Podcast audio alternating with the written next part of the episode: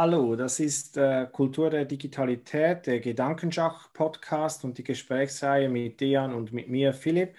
Und wir haben endlich wieder eine Expertin. Es ist Miriam Lerch und ganz speziell ist, dass sie sich gemeldet hat und äh, das ist so eine Premiere, dass sie von sich aus gesagt hat, hey, hört mal die Fragen, die ihr letztes Mal beantwortet oder besprochen habt. Das sind auch meine Themen und da würde ich ganz gern mit euch ins Gespräch kommen. Und das ist eine super Gelegenheit, um da wirklich auch anzuknüpfen an den Fragen, die wir zur digitalen Transformation von Schulen diskutiert haben. Und Miriam kennt sich da aus und sie, sie kann das auch in einem größeren Kontext beantworten und bearbeiten, was uns interessiert. Aber zuerst hallo Miriam und ähm, dürfen wir dich bitten, dass du dich gleich ähm, selber kurz vorstellst und sagst, was du machst und woher deine Expertise kommt. Ja, hallo äh, alle zusammen. Hallo ihr zwei. Äh, cool, dass das geklappt hat heute Abend. Äh, ja, ich bin Miriam ähm, und ähm, ja, ich bin im Süden von Deutschland zu finden, äh, genau an der Grenze zwischen Ulm und Bad, äh, zwischen Baden-Württemberg und Bayern in Ulm.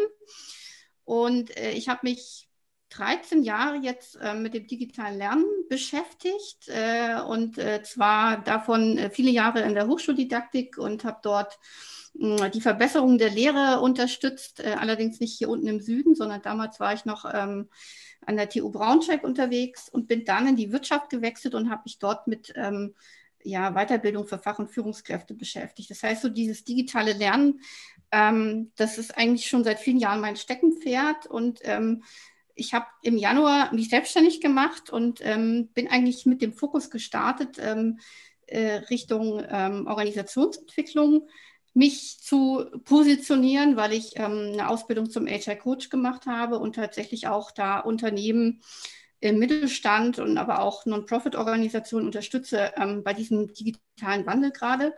Ja, und dann kam Corona.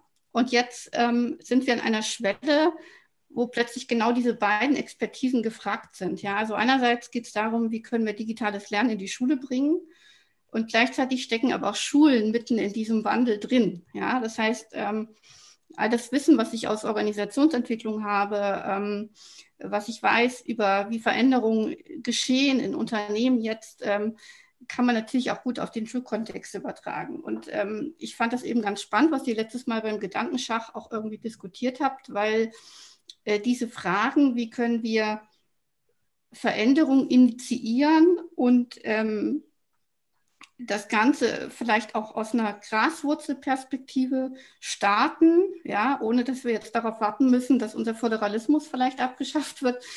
Ähm, genau diese Fragen stellen sich Unternehmen auch, äh, weil die auch sich natürlich merken, dass sie sich verändern müssen. Vielleicht durch andere Arten, durch Disruption, durch veränderte Märkte, durch neue Technologien.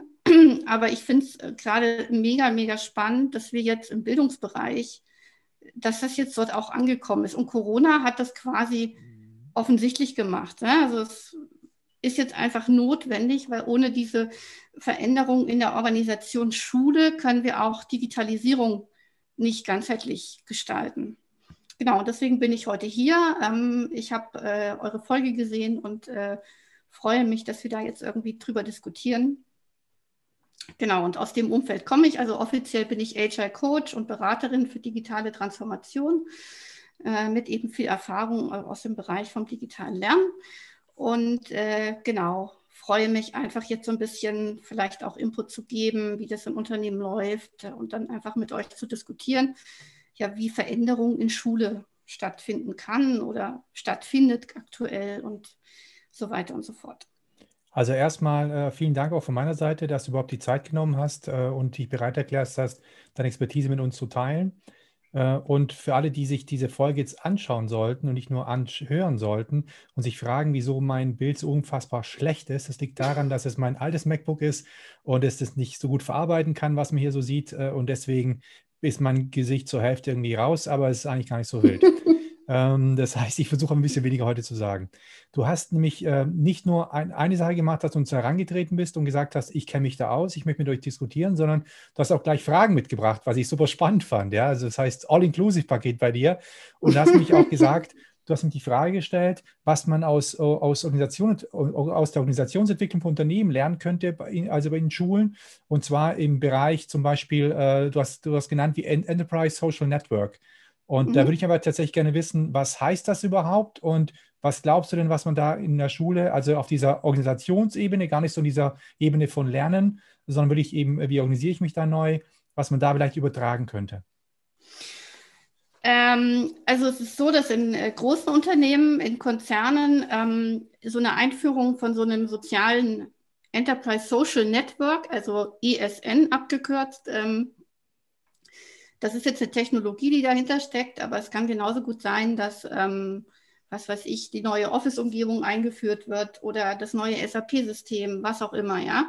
Ähm, in Unternehmen ist es so, dass ähm, die Einführung von solchen Systemen immer durch einen ganzheitlichen Organisationsentwicklungs- oder Change-Prozess begleitet wird. Ja, das heißt, ähm, wenn ich solche Systeme einführe, das ist auch nicht überall so. Ich gebe euch jetzt so ein Beispiel, wie es eben in großen Konzernen ist, die so eine eigene ähm, Personalabteilung haben, die eine eigene Organisationsentwicklung haben, die vielleicht auch ein eigenes Change Management Team intern haben ähm, dass man dann überlegt, ähm, wie kann man das begleiten. Ja? Und da geht es ähm, nicht nur darum, wie können die Leute äh, verstehen, wie man mit dieser Technologie umgeht, sondern auch, ähm, wie können wir den Wandel, der zum Beispiel jetzt mit so einem Social Network passiert, wie können wir den ganzheitlich begleiten. So. Weil das Ding bereitstellen und dann warten, jetzt springen alle auf, funktioniert halt nicht. Und äh, in Unternehmen gibt es da ganz tolle Konzepte und man denkt es tatsächlich immer mit diesen beiden Strängen Mensch und Technik. Ja, das heißt, es gibt ähm, Unternehmen, da nennt sich das People Stream und Technik Stream. Äh, in anderen Unternehmen wird das ähm, begleitet durch ein Mentoring-Programm.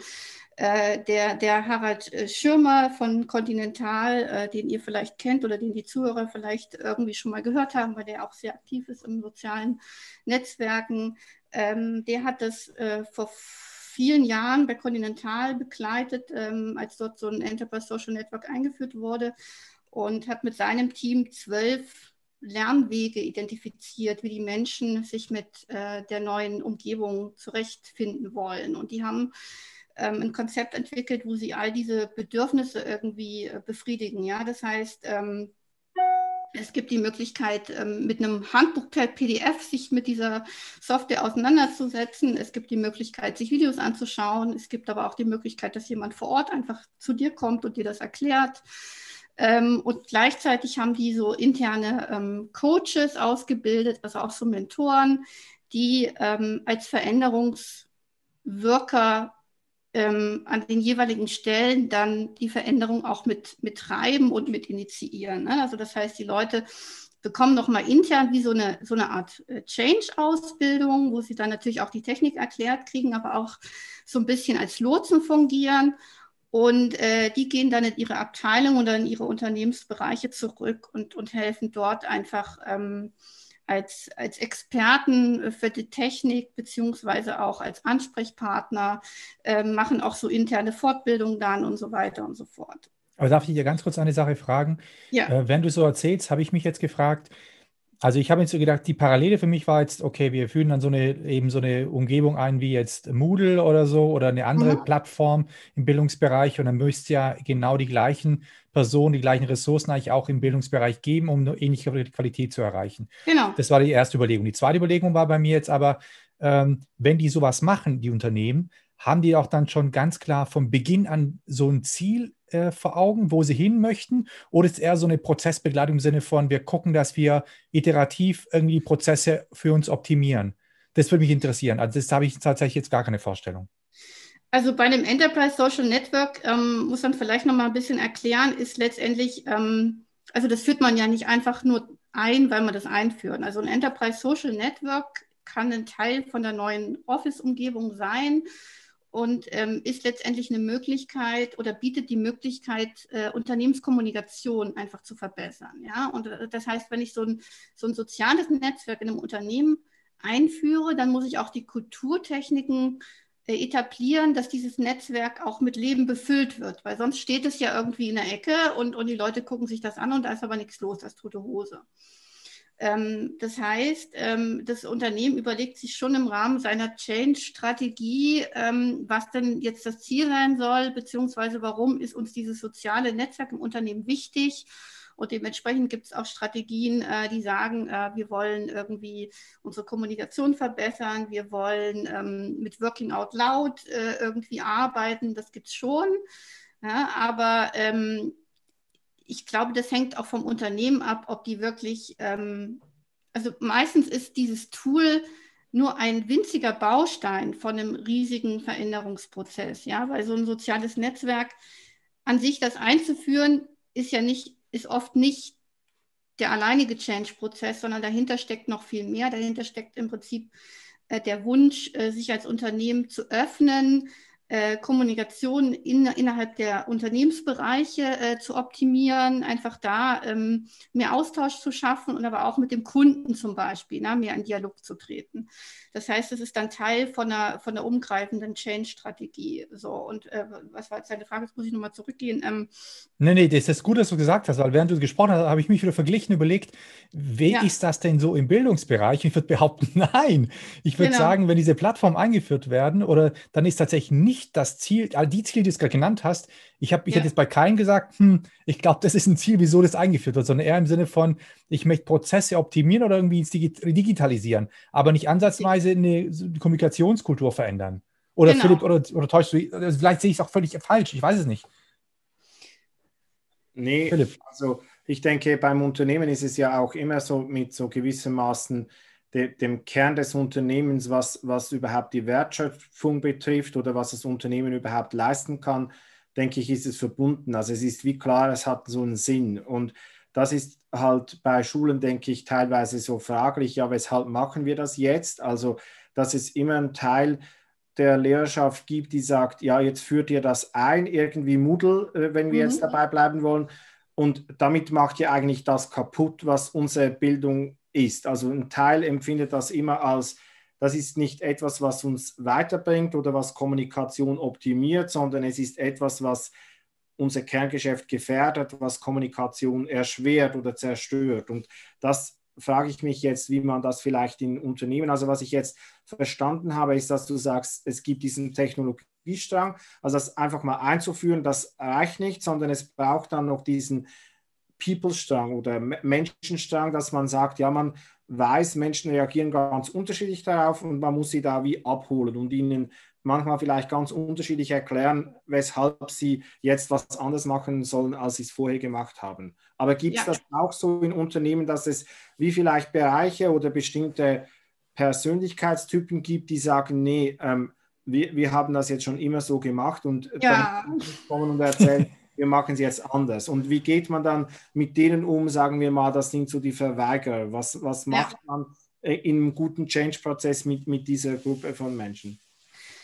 Äh, da sprichst du was ganz äh, Tolles an, weil die gibt es natürlich auch in Unternehmen. Und das, was ich halt erzählt habe, ist der Optimalfall. Ja? Also nicht, dass ihr glaubt, dass das überall so läuft. Es gibt auch Unternehmen, die gar keine eigene Change-Abteilung haben und die das genauso machen. Die stellen einfach das Tool hin oder führen jetzt durch das ähm, Homeoffice, was jetzt nötig ist, führen die jetzt ähm, eine Office 365 Umgebung ein, wo auch Microsoft Teams vielleicht Teil äh, ist, ja, und wo die Mitarbeiter jetzt, weil sie im Homeoffice sind, ähm, dazu angehalten sind, mit Teams kollaborativ zu arbeiten, aber die, die haben gar keine Einführung, ja, die waren einfach davor gesetzt und müssen jetzt irgendwie sich da äh, schwimmen und machen und so weiter. Das, was ich erkläre, ist der Optimalfall und der findet sich oft in Unternehmen, die Ressourcen und Geld dafür zur Verfügung haben.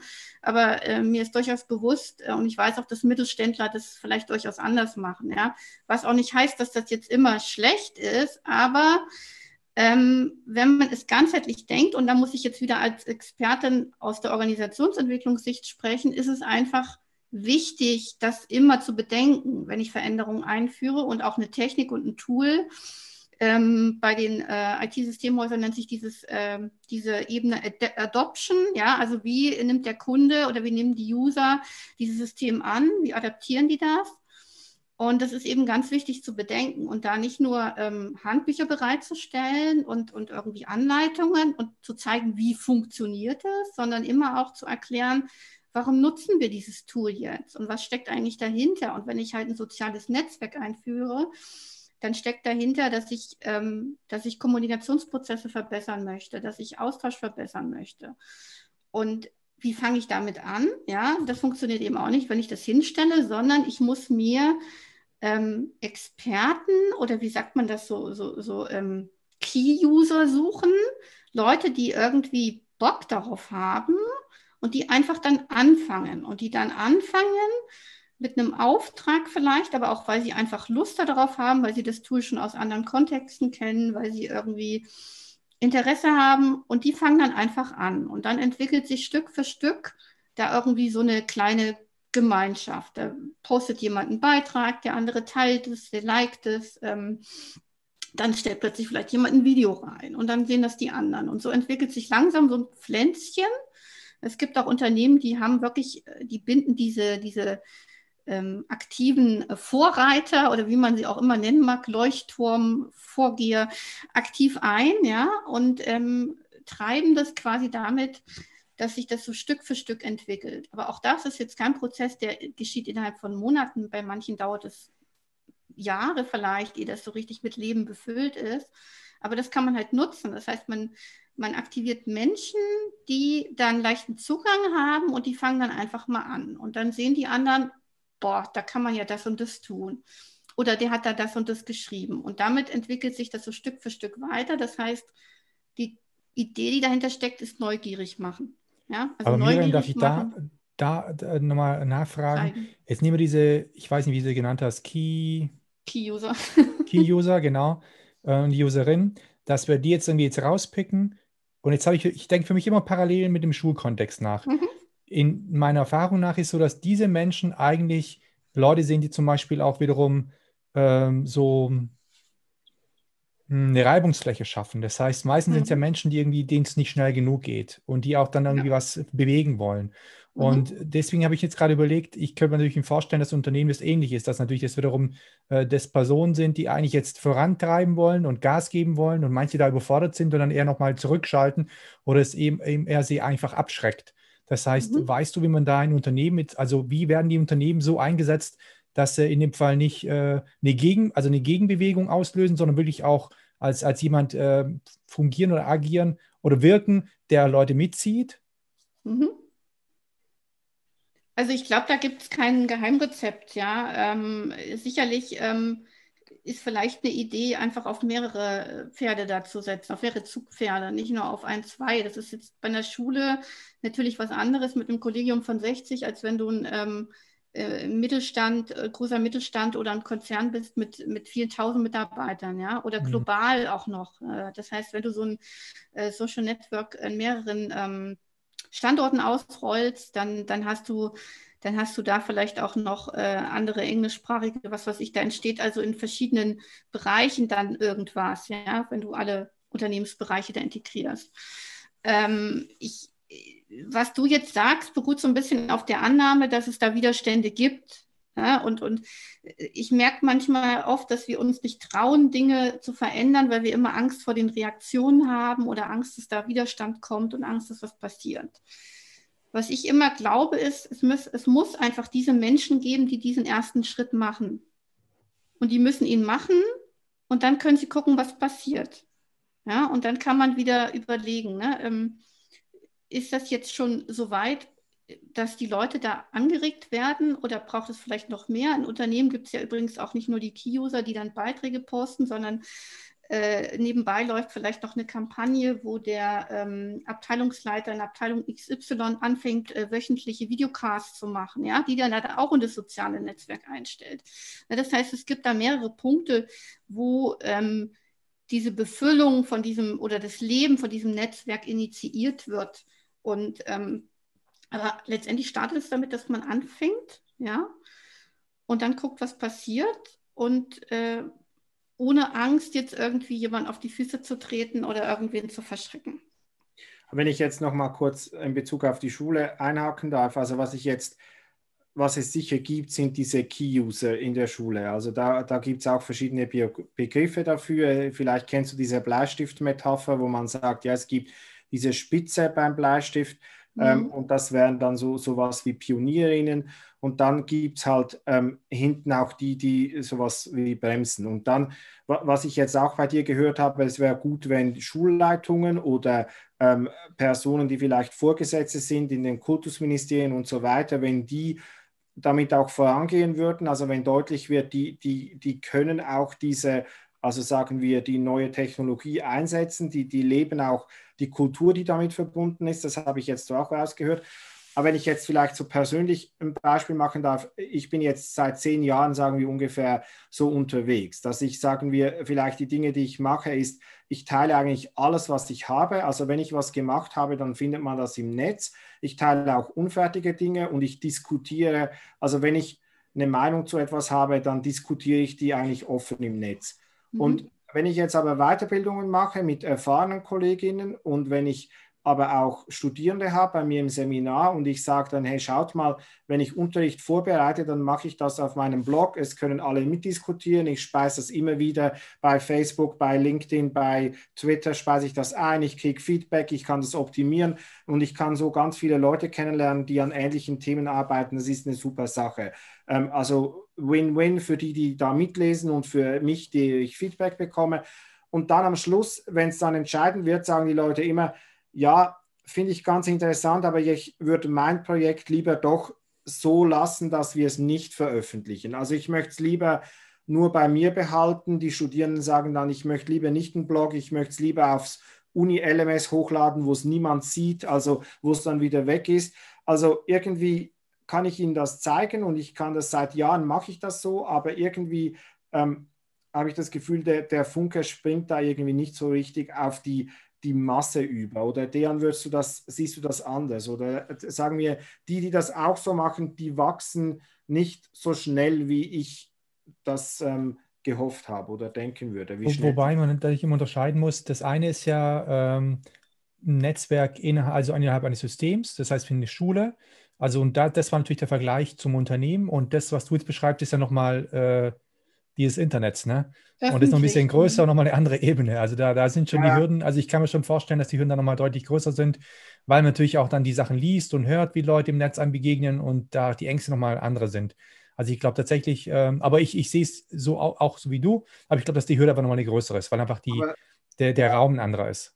Klar, ich kann es natürlich auch, also ich könnte es auch intern erzählen, das äh, wäre vielleicht nicht so gut, aber ich kann nur sagen, bei, bei Schulen, nicht bei meiner, ist es auch so, dass es intern in diesen, also wenn man, wenn man sowas hat, dass es da noch, sagen wir, Luft nach oben gibt oder dass es nicht die breite Masse ist, die dann das auch so nutzt, wie es vielleicht gedacht ist, sondern die versucht eigentlich, sagen wir, ein altes Mindset, wenn wir vielleicht da noch dazu kommen, welches Mindset es da braucht, ähm, umzusetzen mit der neuen Technologie. Also sie weiterhin versuchen, ähm, Mails zu schicken mit Word-Dateien, die angehängt sind. Und wenn sie das jetzt nicht mehr mit Mail und Word-Datei machen können, dann machen sie einfach in Moodle, schicken sie Mails mit Word-Dateien, weil sie denken, dass es der richtige Weg wäre. Und sie merken nicht, dass das jetzt nicht mehr das ist, was eigentlich gewünscht wäre oder wo, wo die Reise hingeht, aber sie versuchen wie noch da zu bleiben, wo sie schon sind oder wo sie sich sicher fühlen. Da sprichst du was Gutes an, das ist Sicherheitsbedürfnis. Ja? Ich muss immer, ich muss immer schmunzeln, wenn, wenn ich höre und wenn ich auch merke, wie, wie zäh Veränderung in einem Bildungssystem ist. Und äh, ich sage immer, der Schlüssel liegt einfach daran, dass äh, im Bildungssystem äh, Beamte arbeiten und Beamte haben von Natur aus ein sehr hohes Sicherheitsbedürfnis. Das ist einfach Fakt, weil sie haben die Beamtenlaufbahn gewählt, weil sie einen sicheren Job wollen. Ja, das heißt, ähm, Sicherheit spielt eine ganz große Rolle und Menschen, die, die sicherheitsorientiert sind, die tun sich mit Veränderungen natürlich schwer. Ja, ähm, was ich aber auch immer bedenken muss und was ich auch immer so, so mitgebe bei all diesen Prozessen, und das müssen Unternehmen auch machen, ist immer das, das Warum immer, immer wieder betonen. Ja, also warum ist es so wichtig, sich zu öffnen und Inhalte zu teilen? Ja, weil wir voneinander lernen wollen warum ist es wichtig, dass wir ähm, auch in der Schule äh, fächerübergreifend uns austauschen, dass ein Kollegium zusammenarbeitet. Ich, ihr könnt mir gerne das gleich erzählen, aber ich habe das Gefühl, wenn ich so mit Kolleginnen rede, ich begleite auch Schulen inzwischen, dass das für viele ein Prozess ist, der vielleicht seit ein, zwei Jahren so langsam wächst. Aber früher hat jede Lehrkraft ihr, ihren Unterricht vorbereitet und da war überhaupt nicht interessant, was, was die Nachbarlehrkraft oder die, die von der Parallelklasse macht. Und das sind halt Dinge, die in Unternehmen un, unvorstellbar sind, wenn wir auf die Zukunft blicken. Natürlich gibt es auch Unternehmen und Unternehmensbereiche, wo es genau solche Probleme gibt, ja. Aber wenn wir in die Zukunft schauen und wenn wir sehen, wie sich unsere Welt verändert mit der Disruption, mit so einem Virus, mit Technologien, die da kommen, mit einem Unternehmen wie Tesla, was da plötzlich ähm, in eine Automobilstadt ähm, in, in äh, Nordostdeutschland baut, ähm, dann kann unsere Zukunft nur bewältigt werden, indem wir uns verändern und Zusammenarbeit zum Beispiel neu denken in Form von Kooperation. Ihr kennt auch diese 21st Century Skills oder die 4Ks, wie sie auch heißen. Das heißt, Kooperation, Kollaboration ist ganz zentral, ein zentrales Element. Ja, und, und das in Schule erstmal zu etablieren, ist, glaube ich, auch schon echt ein ganz krasser Schritt. Aber jetzt hast du gesagt, also ich nehme für mich tatsächlich jetzt schon mal mit, also ist mein, mein Hot Take für heute Abend, also eine der, der vielen jetzt schon, dass man noch stärker auf dieses Warum oder immer wieder ja. auf dieses Warum verweisen muss. Das ist, glaube ich, ein wichtiger, wichtiger Tipp. Ich habe jetzt aber tatsächlich überlegt, also eigentlich mache ich das ganz häufig in Vorträgen, dass ich dieses Warum hervorhebe. Das heißt, mhm. zum einen erstmal den Kontext aufzeige, das heißt, diese, diesen, die, die, Transformationsprozesse, dann auf die Kultur der Digitalität hinweise, dann auf die Notwendigkeiten, einfach die daraus entstehen. Aber ich habe tatsächlich häufig den Eindruck, dann, wenn ich auf dieses Warum verweise, dass dann ganz viele einfach dann wenn dieses Warum nicht für sie betrifft, also das heißt, wenn ich zum Beispiel erkläre, das ist notwendig, weil das und das, und sagt er aber, das, was du jetzt erklärt hast, betrifft mich jetzt gar nicht oder ist nicht spürbar, dann erreiche ich sie nicht. Und das Problem ist einfach, dass im Schulbetrieb einfach viele Bereiche da sind, die, die, wo dieses Warum nicht ankommt. Das heißt, Schule ist ja schon nochmal so ein, äh, so, so ein eigenes System, was letzten Endes, wenn man ganz böse ist, völlig losgelöst von der Welt funktionieren kann. Das heißt, ich könnte als Dinge machen, also wenn ich jetzt böse wäre, könnte ich sagen, ich könnte 100 Jahre lang das Gleiche, das Gleiche machen wie immer. Die sitzen mhm. gleich da, die haben die gleichen Schulbücher, die würden die gleichen Sachen machen und niemand wird irgendwas sich beschweren, weil jeder schon so gemacht hat, jeder so, so schon erlebt hat und das war schon immer so. Und äh, schließlich hat es uns ja nicht geschadet. Das heißt, und da jetzt reinzugehen, zu erklären, dass etwas, das Warum da ist, was die jetzt bewegen soll, dich zu verändern, das empfinde ich als wahnsinnig schwierig. Hast du da mhm. gleich nochmal also explizit Tipps für den Schulalltag, wie wir noch ein bisschen erfolgreicher sein können bei dem, was wir so versuchen? Also, ähm, für, wenn es für euch dieses Warum interessiert, es gibt von, von Simon Sinek äh, auch einen ganz tollen äh, Clip und ich glaube auch einen TED-Talk äh, zu diesem Why, What and How, also dieser Golden Circle, ne, der ist im Unternehmenskontext äh, Veränderungen äh, auch ganz wichtig. Ne? Das heißt, ich muss mir, wenn ich ein Unternehmen bin, immer erst überlegen, warum mache ich das? Das steht im Kern. Dann, äh, jetzt nagelt mich nicht drauf fest. Ich glaube, dann kommt irgendwie how, also wie tue ich das? Und erst am Ende das what, was will ich eigentlich machen? Ja? Mhm. Und so kann ich Marketing aufbauen, so kann ich Unternehmensveränderung aufbauen und so weiter. Das heißt, das Warum oder Purpose wird es neudeutsch genannt, ähm, mhm. ist ein ganz wesentlicher Kern, um Veränderungen ähm, hinzubekommen. Und ähm, was du meintest gerade, dass sich da nicht jeder berührt fühlt, ist natürlich was Wichtiges. Ne? Deswegen äh, gibt es inzwischen auch Kritiker, die sagen, naja, so mit so einem Unternehmenspurpose, ähm, da kann halt nicht jeder was mit anfangen. Jeder hat doch einen eigenen Purpose in mhm. sich, ne? also da einen eigenen Sinn. Warum, warum bin ich hier? Was ist eigentlich meine Aufgabe? Ne? Das heißt, da muss man immer noch mal ein bisschen gucken, wie man das vielleicht verbindet. Ja, dieses, diese Unternehmensvision oder diese Schulvision, diese, äh, Schulkonzept, das Schulkonzept, was äh, da vielleicht jede Schule hat, äh, mit dem individuellen der Lehrkraft. Die eine Lehrkraft äh, ist vielleicht wirklich ein Lehrer aus Leidenschaft, die sagt, ich will die Kinder fit für die Zukunft machen. Und die andere sagt vielleicht, na, ich will jetzt noch meine fünf Jahre bis zur Rente machen. Das heißt, die hat andere Ziele und andere Wünsche. Das muss man auch respektieren, ja, das muss man auch annehmen. Deswegen bin ich kein Fan von diesem ähm, Mindset-Thema ähm, und von dem Mitnehmen, also mitnehmen als Wort, ne, kennt ihr bestimmt auch, wenn man jemanden mitnimmt, dann sieht er mal sehr mitgenommen aus. Äh, das heißt, was ich aus, aus Change-Perspektive, aus Organisationsentwicklungsperspektive mitgeben kann, ist, dass Veränderung eigentlich nur gelingt, indem ich Angebote mache, indem ich neugierig mache, indem ich irritiere. Übrigens eine ganz tolle, tolle Möglichkeit, Menschen zu irritieren. Ich habe das mal einem Unternehmen gemacht. Ich habe mal einem Besprechungsraum einfach alle Möbel rausgeräumt vor der nächsten Besprechung. Dann mussten die Leute stehen und äh, die waren alle verduttert und verdatzt, aber ähm, das Meeting lief anders ab dann, ne? ohne Möbel.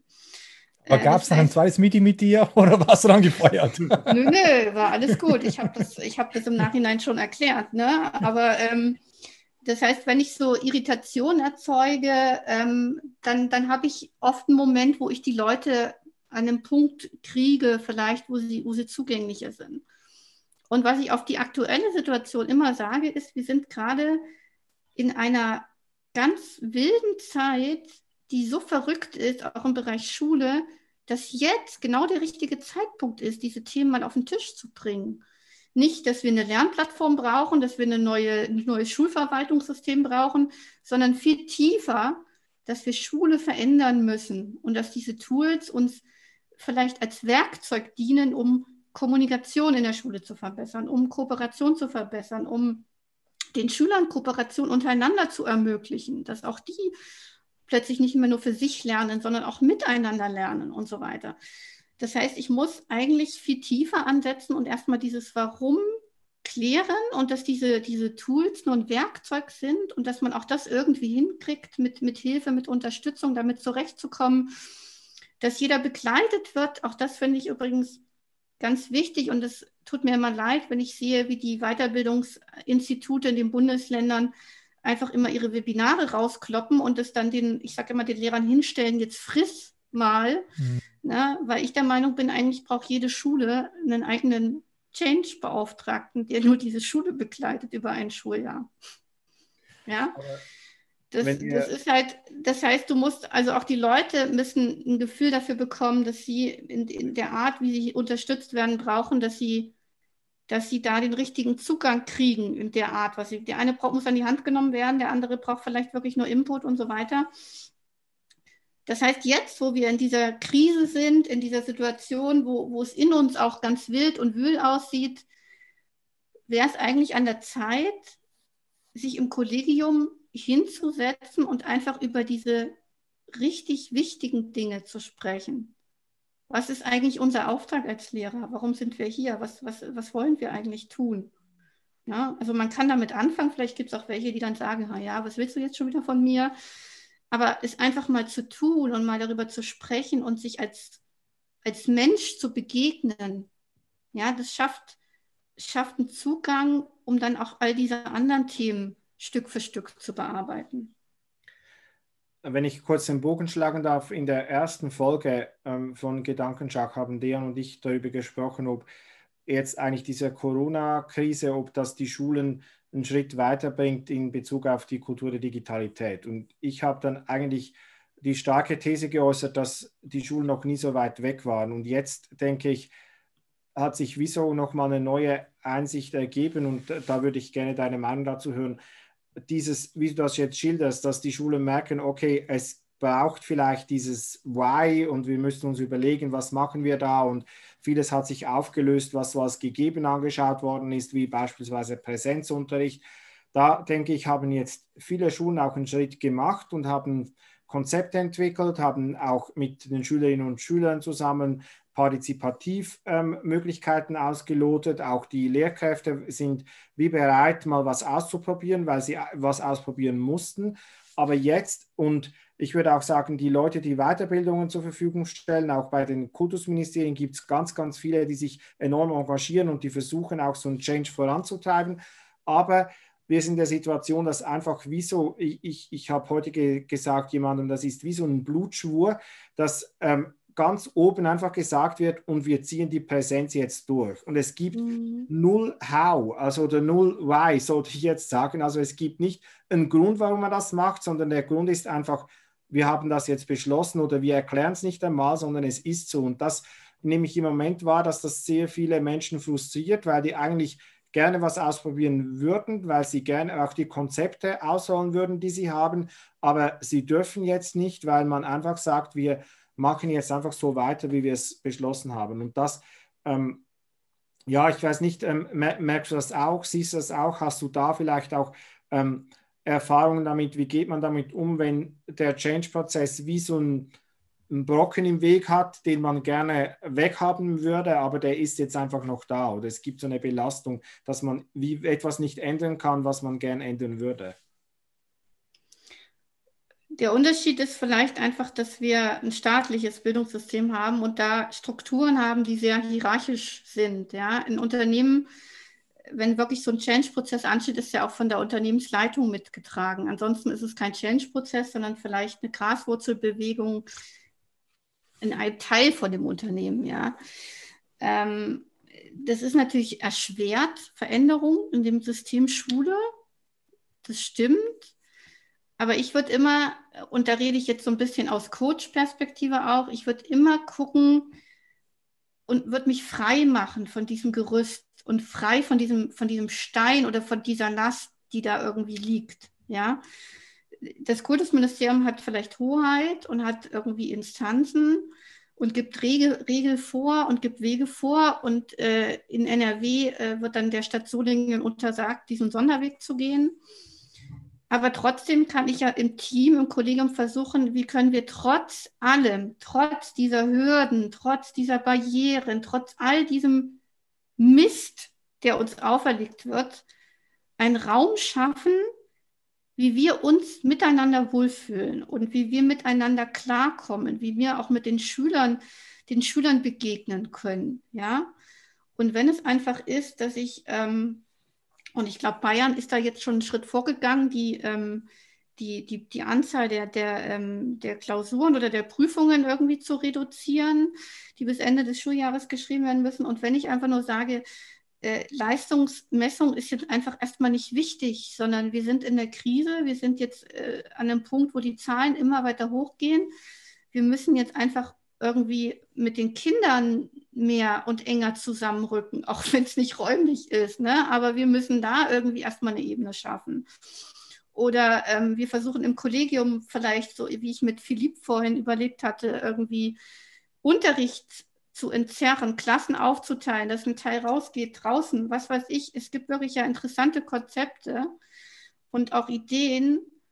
Das heißt, sich frei zu machen von diesem ich bin Teil des Systems, das mich einschränkt und mir eine Last auf die Schultern legt, legt hinzugehen zu, was kann ich trotzdem tun, trotz allem? Oder was können wir tun, dass wir innerhalb des Gefängnisses, innerhalb des Korsetts Freiheit erleben können? Das wäre dann so ein bisschen der, das wäre dann so ein bisschen der Ansatz äh, der positiven Psychologie wenn ich es richtig verstehe. Weil ich mache tatsächlich gerade mit einem Ethikurs genau das. Da haben wir auch eben uns verschiedene Beiträge angeschaut und wo eben auch gesagt wurde, dass man eigentlich äh, so ein bisschen aufgrund der Kultur der Digitalität auch relativ häufig Sachen gespiegelt bekommt, die einfach so super sind und erfolgreich sind und toll sind. Also in sozialen Netzwerken zum Beispiel posten einfach Menschen nicht, mhm. dass sie irgendwie eine Tragödie erlebt haben zum Beispiel, sondern in der Regel eigentlich ja. nur schöne Momente. Und so äh, entsteht so ein Eindruck bei Leuten, dass sie immer, dass das die Norm ist und dass das Normale ist und hat so eine Unzufriedenheit, so eine Grundunzufriedenheit. Und dass man eigentlich wieder so einen Fokus darauf lenken muss, auf die Dinge, die eigentlich gut sind und für die man dankbar ist. Und vielleicht jetzt eben in diesem Kontext, dass man sagt, okay, ich muss jetzt einen Fokus richten auf die Bereiche, in denen ich eigentlich was bewegen kann. Das heißt, äh, diese Räume zu suchen und sich nicht zu stark damit zu beschäftigen, was nicht geht. Also, ja. wenn ich das richtig verstanden habe. Ja, genau. Genau das ist es.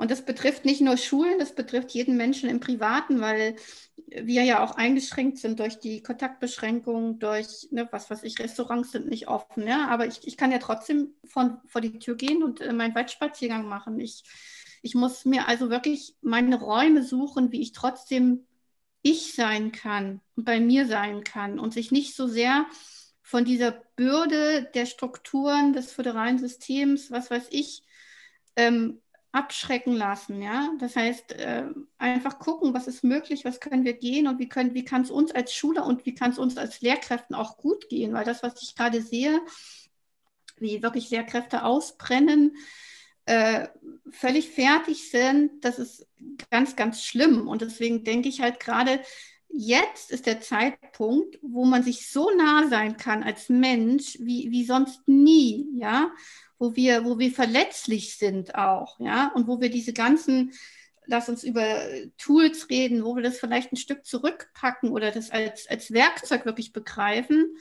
Aber ähm, dadurch, dass wir uns als Mensch nah sind, äh, eben vielleicht auf dieser Veränderungsebene wirken können, ja weil Veränderung geschieht ja auch nur, wenn das Team, also wenn das Kollegium zusammenwächst. Und das ist jetzt mhm. eben so ein Zeitpunkt, wo man zwangsweise zusammenwachsen muss, um durch diese Krise zu kommen. Genau. Jetzt hätte ich noch eine Frage, bevor wir dann vielleicht so noch in die Schlussgerade einbiegen. Ähm, stellen Sie sich jetzt mal vor, vielleicht in einem Jahr ähm, ist ähm, alles ein bisschen besser und die Schulen sind wie wieder ähm, nicht daran, eine Krise zu bewältigen, sondern blicken so ein bisschen in die Zukunft. Und jetzt kommt ähm, eine Schulleiterin zu dir und die sagt, ich würde gerne so einen Change-Prozess aufziehen an meiner Schule. Es läuft, einiges läuft bei uns gut, anderes läuft nicht so gut. Wir sind also eine durchschnittliche Schule.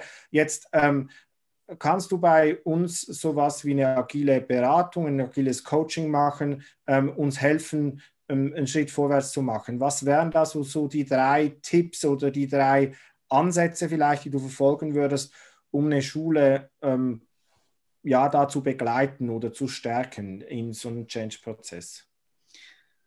Hey, jetzt, jetzt, jetzt, kann ich Werbung machen. genau, darum geht es eigentlich, genau. Das ist der ähm, Moment, ja.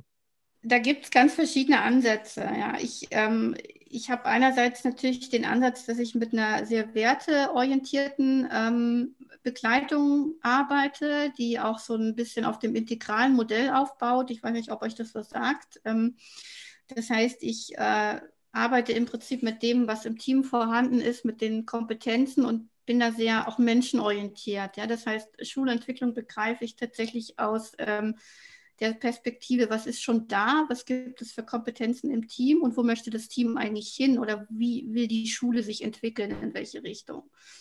Gleichzeitig habe ich im Hinterkopf natürlich aber diese Themen äh, digitales Lernen, äh, Kompetenzen der Zukunft, ne, Zusammenarbeit, ähm, Stärken und so weiter. Das heißt, das, das ist so ein bisschen dann, wo ich auch beratend natürlich tätig sein kann. Ich glaube,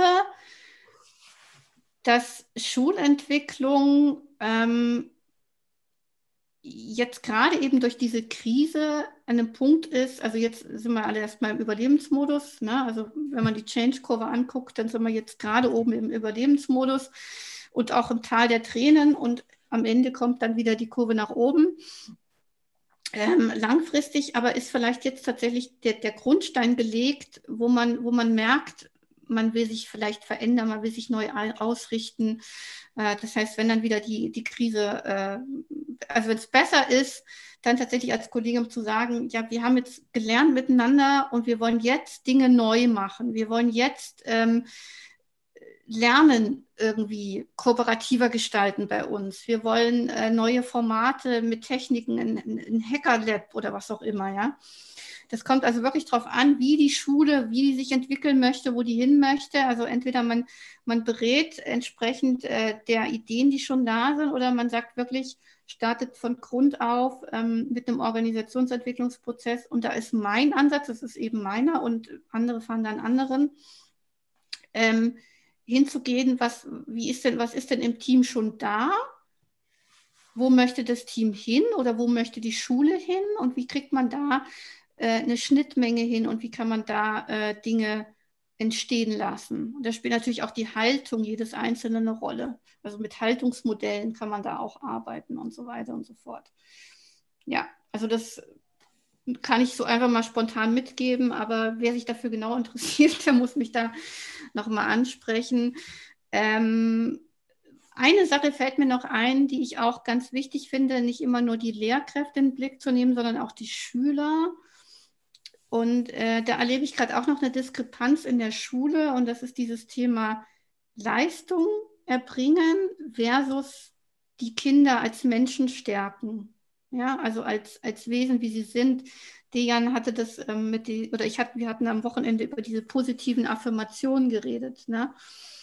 das ist zum Beispiel auch was, wo ich, wo ich viel, viel mehr ansetzen würde in der Schule. Ja, nicht zu sagen, Kind, du musst es und deshalb bringen, damit du deine Eins kriegst, sondern jeder Mensch ist gut, so wie er ist, und jedes Kind ist gut, so wie es ist. Und das immer wieder zu reflektieren und zu betonen, weil das macht die Kinder stark und das macht Menschen sicher. Ja, Menschen, die unsicher sind, die haben da ein Problem, weil die trauen sich selber auch wenig zu. Die sind von sich nicht überzeugt, die sind unsicher, weil sie vielleicht da irgendwie äh, nicht genug positive Energie, positive Bestätigung mitbekommen haben im Laufe ihres Lebens. Auch ich übrigens nicht. Ich war auch eine ganz unsichere Schülerin. Ich habe mir das einfach irgendwie im Laufe der letzten Jahre erarbeitet, sodass ich hier frei mit euch sprechen kann. Ähm, aber das ist so, so wichtig, weil wir, wir entlassen die Menschen ja in eine Welt, wo sie, wo sie stark sein müssen und wo sie auch mit solchen Disruptionen zurechtkommen müssen. Und da ähm, bin ich der Meinung, könnte man auch noch viel, viel mehr ansetzen in der Schule, dass man so stärkeorientiert, sage ich immer, nicht nur im Kollegium, sondern eben auch bei den Schülern arbeitet. Also wichtiger Hinweis am Ende, finde ich, äh, sage ich ganz ehrlich. Ich habe tatsächlich einige Sachen mitgenommen und ich hoffe, dass tatsächlich äh, der eine oder andere, äh, die eine oder andere Politikerin hier auch zugehört hat und äh, vielleicht auch verstanden hat, dass wir sowas wie Human Resources in den Schulen brauchen. Das heißt, so eine Personal, ähm, also für Personalentwicklung, so ein Bereich einfach, der sich darum kümmert, weil es tatsächlich eine ganz große Baustelle, die ehrlich gesagt, ich habe sie noch nirgends angedacht, gehört oder gelesen. Und ich mhm. glaube, das ist, glaube ich, eine Sache, die man vielleicht jetzt nochmal verstärkter kommunizieren sollte, spätestens nach dieser Folge. Ja, das nehme ich auch mit. Vielleicht Kannst du zum Schluss noch, hast du noch so Tipps, wie man folgen könnte im Netz, was man lesen könnte, was man schauen könnte? Du hast schon zwei, drei Dinge gesagt, die ich auch mir notiert habe, aber gibt es noch ähm, weitere Hinweise, wo man sich wie informieren könnte, wenn an dieses Thema... Ähm Kennt ihr das Buch? Reinventing Organizations, da wird die Evangelische Schule Berlin Zentrum auch vorgestellt. Die kennen vielleicht Lehrkräfte von euch ist so das Wirtschaftsbuch zum Thema digitale Transformation. Unbedingt mal lesen. Ne? Also da ähm, sind auch diese verschiedenen ähm, von Ken Wilber, die verschiedenen Haltungsebenen, Organisationsentwicklungsebenen beschrieben, die mit Farben gekennzeichnet sind, von Rot zu Türkis und so weiter. Und da ist eben zum Beispiel auch eine Schule ähm, beschrieben, die sich auf diesen Prozess der Entwicklung gemacht hat. Und äh, das kann ich auf jeden Fall empfehlen.